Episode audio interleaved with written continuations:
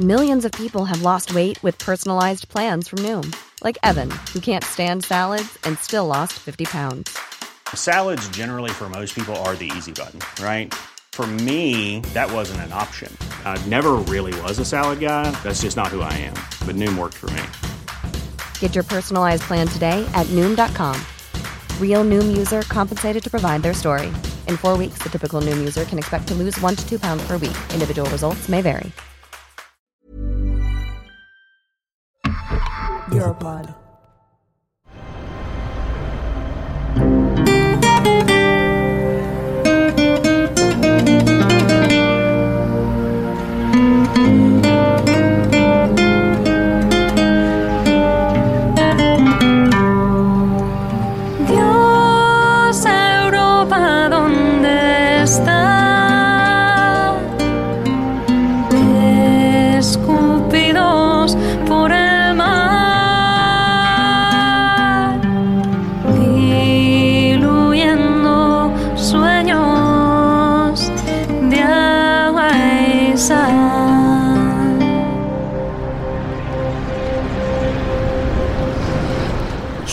De agua y sal. Historias que emergen para ser escuchadas. Capítulo 3. El desamarre.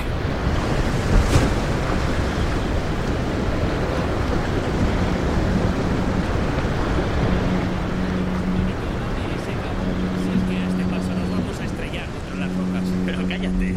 Si te enseñé yo a ti. Estáos quietos que nos vamos a matar. Y tú déjanos en paz, Ofelia. Seréis pesados. Venga, va, amarra, vamos. ¡Todo listo! ¡Qué bien! Está aquí, Por fin guay. en tierra. Venga, esta que te voy a ahogar. al agua. ha estado muy guay. ya te digo. Podríais dejar de ser unos críos de verdad. Menos mal que tengo yo vuestros móviles. Si no, ya veríais qué gracia.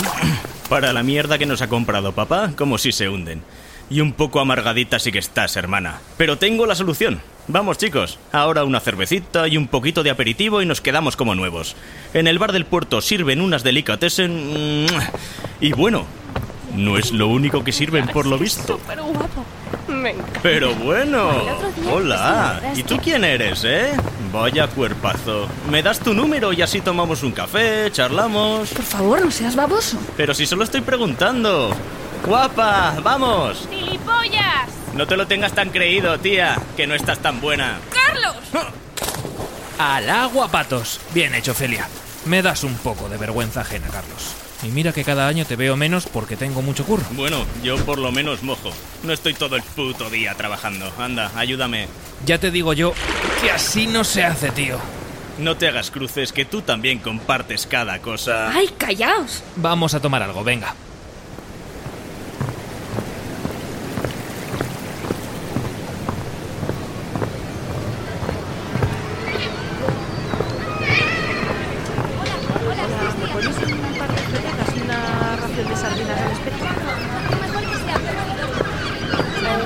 Oye, ponme aquí una ración de calamares.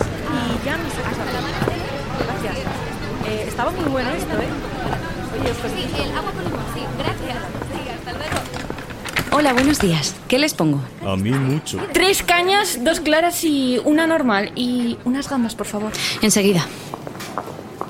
Buah, os lo tengo que contar, es que no puedo más. ¿El qué? Lo de la camarera. ¿No habéis oído los rumores? No. A mí me lo han contado. No es que yo lo sepa, no la he visto ni nada. Pero bueno, dicen que es una de esas... ya sabes. ¿Qué? ¿Estás insinuando que es una mujer en situación de prostitución o algo por el estilo? ¿Cómo se nota que eres abogado, chico? Sí, hermanito, sí. Una puta. O que lo fue, vamos, no sé. Ay, por favor, esa boca. Yo ya les advertí a los dueños del bar. Pero me dijeron que era buena trabajadora y no querían escucharme. No sé, ellos sabrán a quién meten aquí. Les puede fastidiar la clientela. Ay, pobre chica. ¿Puedo? ¿La cerveza es para ti? Eh, sí. ¿Puedo ayudarles en algo más? No, no, no, no, no. no. Está bien, me retiro. Si necesitan cualquier cosa... Bueno, sí, en realidad sí. ¿Cuánto cuesta? Eh, ahora mismo le traigo la cuenta. No, no me refería a eso. Carlos, por favor, no me avergüences. Pobre mujer. Métete la gamba en la boca y calla. No se preocupe, señorita. Una pregunta antes de irme de este lugar por el asco que me está dando ver a mis hermanos comportarse como auténticos burros. Si los rumores sobre esta mujer fueran ciertos, Carlos, ¿Por qué la señalas y te burlas de ella y no te planteas por qué sabes todo eso? Hermanito, que me lo dijo el Manu. No me mires así. Nada, que se debieron ir de putas hace un año y ahí estaba esta. Me lo contaron el otro día en una cena. ¿Y tú qué hiciste? Nada, nada, yo escuchaba. ¿Cómo se debió poner el tío? ¿Pero por qué te ríes? ¿Crees que es una situación graciosa? Buena pregunta, Ofelia. Te hago otra yo a ti. ¿Por qué no has sido capaz ni de mirarla a la cara cuando te ha servido? Porque antes de que Carlos compartiera el chismorreo estabas tan normal. Bueno, mm, no sé. Es que me ha entrado la vergüenza. Has agachado la cabeza cuando te hablaba, luego la has mirado por encima del hombro. Te ha faltado santiguarte. Y este inútil la señala y se burla de ella. Pero que la ignores, Ofelia, también dice mucho de ti. ¿Por qué no la tienes en cuenta como trabajadora? Está muy guay sentirse superior porque tú has tenido oportunidades. Eh, no te pases. La miro así porque sé perfectamente por lo que pasan esas mujeres, ¿vale? Entrevisté a una mujer así y es horrible lo que viven. De mujeres de vida fácil, nada.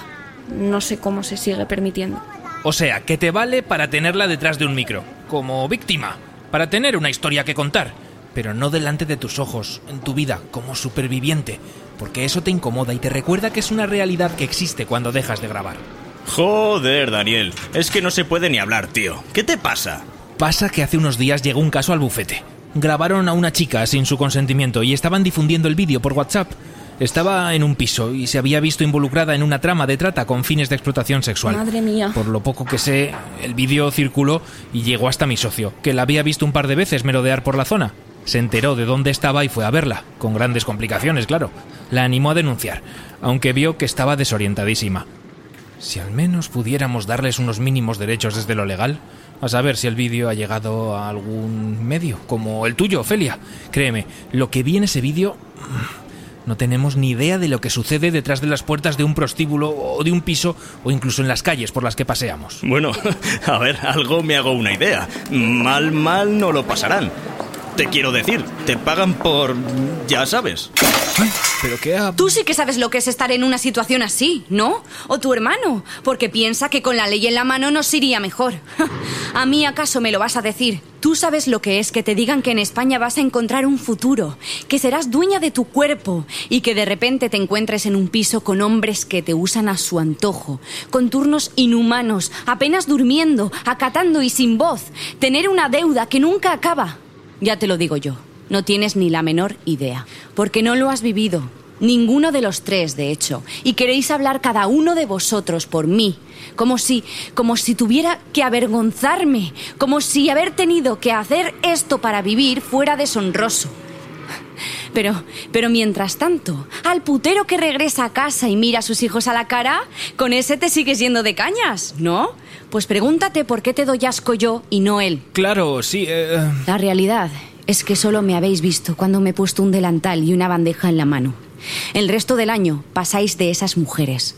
Habéis dejado atado vuestro barco en el mismo puerto al que probablemente cada año lleguen cientos de mujeres engañadas, manipuladas, en una situación precaria y que no saben que van a tener que aguantar palizas, violaciones, el frío, el hambre y sobre todo la marginación de una sociedad súper comprometida con la trata con fines de explotación sexual.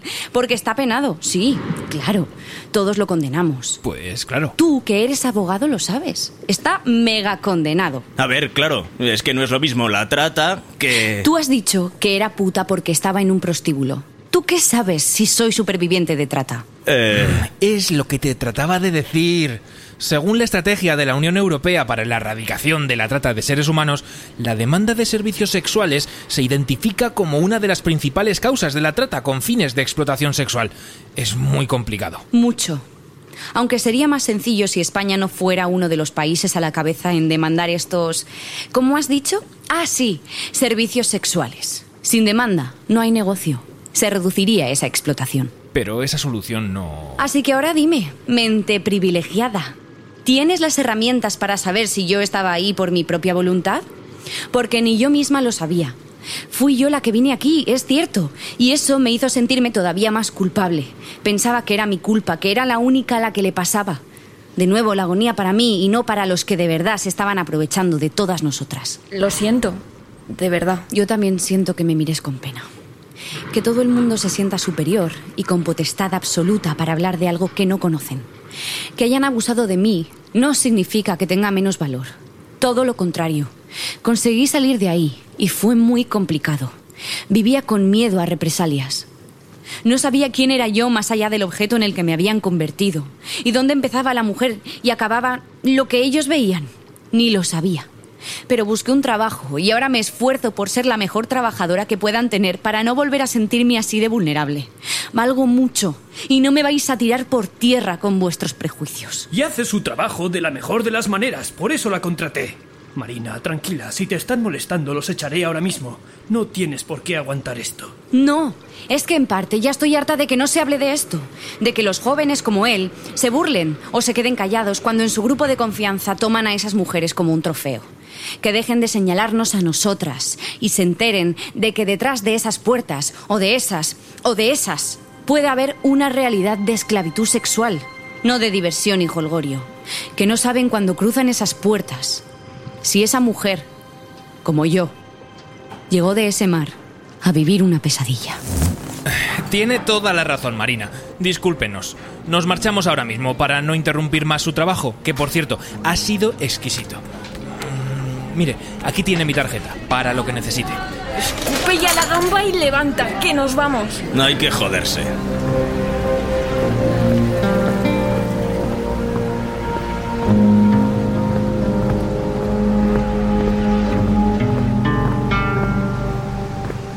Bueno, pues ha sido un choque de realidad, supongo. ¿De verdad soy tan mala como periodista?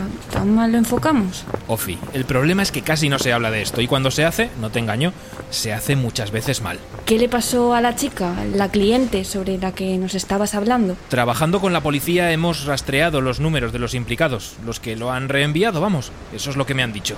Aunque probablemente serán infinitos y el daño ya está hecho. No, si está claro que hasta que no se señala con nombres y apellidos, hay personas que no reaccionan. ¿Verdad, Carlos? Ya está. Ahora parece que soy yo el explotador de todas las mujeres del mundo. En este país no se puede hacer una broma, macho. ¿Pero no te cansas de hacer el ridículo? Es mi pasatiempo favorito. Pero fuera de coñas, ¿qué les va a pasar a esas personas? Simplemente por saberlo. Están atentando contra la intimidad de esa chica. Mi socio no me ha informado de más, pero creo que ya están encargándose y que los implicados recibirán una llamada a lo largo de hoy para citarlos. La policía debe tener a muchos de los que pasaron el vídeo localizados. Ya verás, qué susto cuando les llamen. Anda, Carlos, desamarra. Monta antes, Ofelia. Vámonos a casa que estoy petado. De ponerte morado a gambas, porque el ejercicio mental no te habrá dejado exhausto, ¿no? ¿A quién están llamando? Pues no lo sé, están los tres móviles juntos. Eh, ¿Cuál está sonando? ¿Quién es? Antes habían llamado también, era así un número un poco raro. Será de alguna compañía. Pues abre mi bolso y cógelo, averígualo. Estoy ahora mismo un pelín ocupado. Si no, que dirija otro el barco. Daniel. Si me llaman a mí será del trabajo, supongo. Bueno, pues cógelo. Es que me he dejado las manos hechas polvo con las cuerdas. Mira, madre mía. Ya te he dicho antes que estaban muy fuertes. Hola, ¿me estáis escuchando? ¿De qué tenéis miedo? ¿Y tú? Bueno, ya está, voy yo a coger el teléfono. ¿Pero qué haces, loca? No te levantes así, que nos vas a tirar a todos. Pues sería un problema menos. ¡Ay! ¡Mierda! Bravo. Muy bien interpretado. No te lo crees ni tú. ¿Qué estás insinuando? Lo que oyes, era tu teléfono. Le pusiste un brilli brilli antes de salir para distinguirlo de los nuestros. Habrías tenido más cuidado. El veredicto es... Está claro que hasta que no se señala con nombres y apellidos, hay personas que no reaccionan.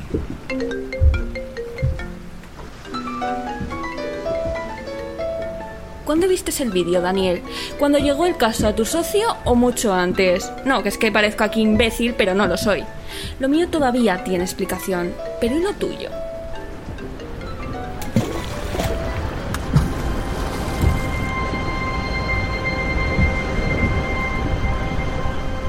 ¿Se ha quedado una buena mañana? Perfecta para navegar, hermano.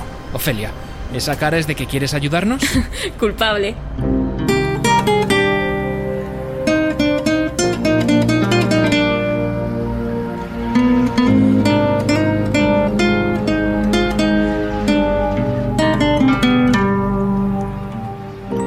Podría haber sido una conversación entre hermanos o amigos. una historia corriente. A excepción de lo del barco, quizá.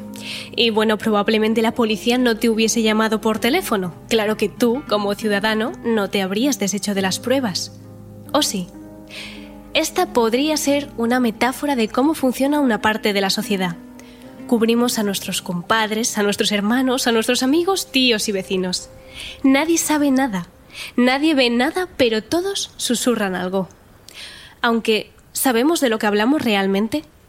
La trata de seres humanos es la captación, el transporte, el traslado, la acogida o la recepción de personas mediante la coacción, la violencia, la intimidación, el engaño o el abuso de una víctima nacional o extranjera. Entre los diferentes tipos de trata encontramos la trata con fines de explotación sexual. Vale, nada nuevo, ¿no? Pero pasa, y pasa en mucha mayor medida, a las mujeres y a las niñas. Yo siempre digo que es una cuestión de género principalmente. Es verdad que también eh, muchas mujeres de clase alta son menos las que son víctimas de trata, aunque las hay, pero sin duda eh, mayormente son mujeres. Bueno, mujeres y niñas, cuando hablamos de explotación sexual. Y si tiene lugar de origen, sobre todo el, gran foco está en mujeres de Bulgaria, de Rumanía, de Colombia, de Venezuela, de, de Uruguay, eh, de Nigeria y de algunos países del continente asiático. Pero es verdad que también hace de unos años para acá han empezado a esclavizar a mujeres españolas y niñas españolas. Si encontramos un perfil de mujeres explotadas sexualmente, son mujeres entre los 16 y los 30 años más o menos, con vulnerabilidad económica y, muchas veces psicológica que han sufrido pues a lo mejor abusos sexuales en su infancia, violencia de género, eh, vienen en un país que está en conflicto bélico, etcétera, y salen de su país en busca de una oportunidad mejor y se encuentran con esta situación en España de esclavitud. Ella es María Torres, vicepresidenta de la asociación Break the Silence, que busca sensibilizar a la población, especialmente la más joven, sobre la trata con fines de explotación sexual esa de la que tenemos una idea de cómo se lleva a cabo, pero a la vez es invisible. Hay diferentes estrategias. En Europa del Este eh, retienen la documentación de las mujeres y las amenazan. Muchas veces usan la técnica del lover boy. La técnica del lover boy es eh, que una persona se hace pasar por el novio de una chica y de, mediante la manipulación emocional y, eh, distintas formas de abuso psicológico consiguen que se metan en la prostitución y, bueno, al final en la explotación sexual. En África son captadas en su país de origen y obligadas a pagar una deuda de entre 20.000 y 40.000 euros. Son sometidas a amenazas y ritos de vudú como mecanismo de coacción para mantenerlas allí. Suelen venir de Marruecos, Libia, Nigeria. En Latinoamérica se les ofrecen falsas ofertas de trabajo con las que contraen una deuda con intereses para conseguir billetes para venir a España, por ejemplo. Y mm, en Asia se captan mujeres vietnamitas muy jóvenes en situaciones de mucha vulnerabilidad. Les dan dinero, mm, maletas, pasaporte falso, ropa para el viaje, les pagan el billete y suelen solicitar protección a, España. Vienen con la premisa de devolver el favor al hombre ayudado, el hombre bueno que le ha ayudado a venir, pero la deuda aproximadamente es de, de nuevo 20.000 euros esto es un espectro de, un espectro de, grises, no es blanco o negro, no es si cumple todos estos requisitos es víctima de trata y si no cumple ninguno no es víctima de trata. O sea, es decir, tenemos que entender que hay chicas que sufren abusos sexuales pero mmm, no tienen ninguna deuda, hay chicas que tienen un salario decente pero llegaron a su destino de forma eh, engañada. Eh, es decir, tenemos que entender como la, los parámetros de, del espectro de, grises que conforman la, la, esclavitud sexual. Lo que hace la migración es jugar como un papel de factor de riesgo. Es lo que hace a una persona más vulnerable. Simplemente el hecho de querer salir de tu país para buscar una situación mejor ya te hace más vulnerable a la realidad de, de la trata. Marina, nuestra camarera en la ficción, no era consciente de que aquello que había sufrido no lo había decidido ella es una superviviente que entendió más tarde que la culpa no había sido de ella. Ellas no son conscientes hasta que no salen de todo eso, hasta que no salen de, de la burbuja de la explotación, no entienden que lo que estaban sufriendo era una vulneración de sus derechos humanos. Es decir, eh, para que ellas eh, entiendan que son víctimas de trata, tienen que salir de ahí, porque por el momento, por disonancia cognitiva, simplemente ellas sienten que es lo que eligieron, porque firmaron un contrato, porque dijeron que sí en algún momento, porque no tenían otra salida. Entonces eh, entienden que es lo que quieren hacer y lo que han decidido hacer. Pero luego realmente eh, cuando salen y ven que han sido engañadas, que mm, las cosas no son tan sencillas como sí, yo firmo un contrato, por tanto yo elegí esto, es cuando se dan cuenta de todo el proceso traumático que han sufrido y que no es culpa suya. Ni muchas de ellas son conscientes, ni muchos de nosotros sabemos qué sucede en lugares que pueden estar más cerca de lo que pensamos. Es verdad que eh, está como el mito de la trata y lo lejos que está de nosotros, porque realmente nadie conoce a nadie que sea víctima de trata. Y lo que ocurre realmente es que no lo sabemos porque se esconde muy bien. No dejamos a las personas hablar, porque una vez se habla de este tema y se pone encima de la mesa, eh, perfectamente se, se aborda y se ve cómo ocurre en todas partes y probablemente todos tengamos a alguien en nuestro círculo sin saberlo que, que forme parte de, de, de toda esta esclavitud. Pero, ¿cómo conseguimos soltar ese amarre? Dios,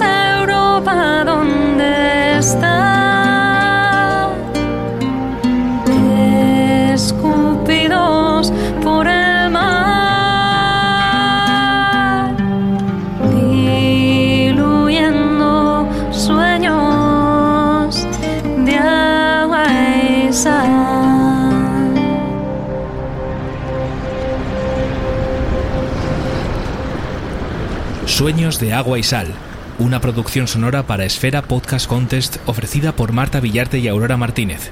Escucha el desenlace de esta historia en el capítulo 6, disponible en Europod y plataformas de streaming.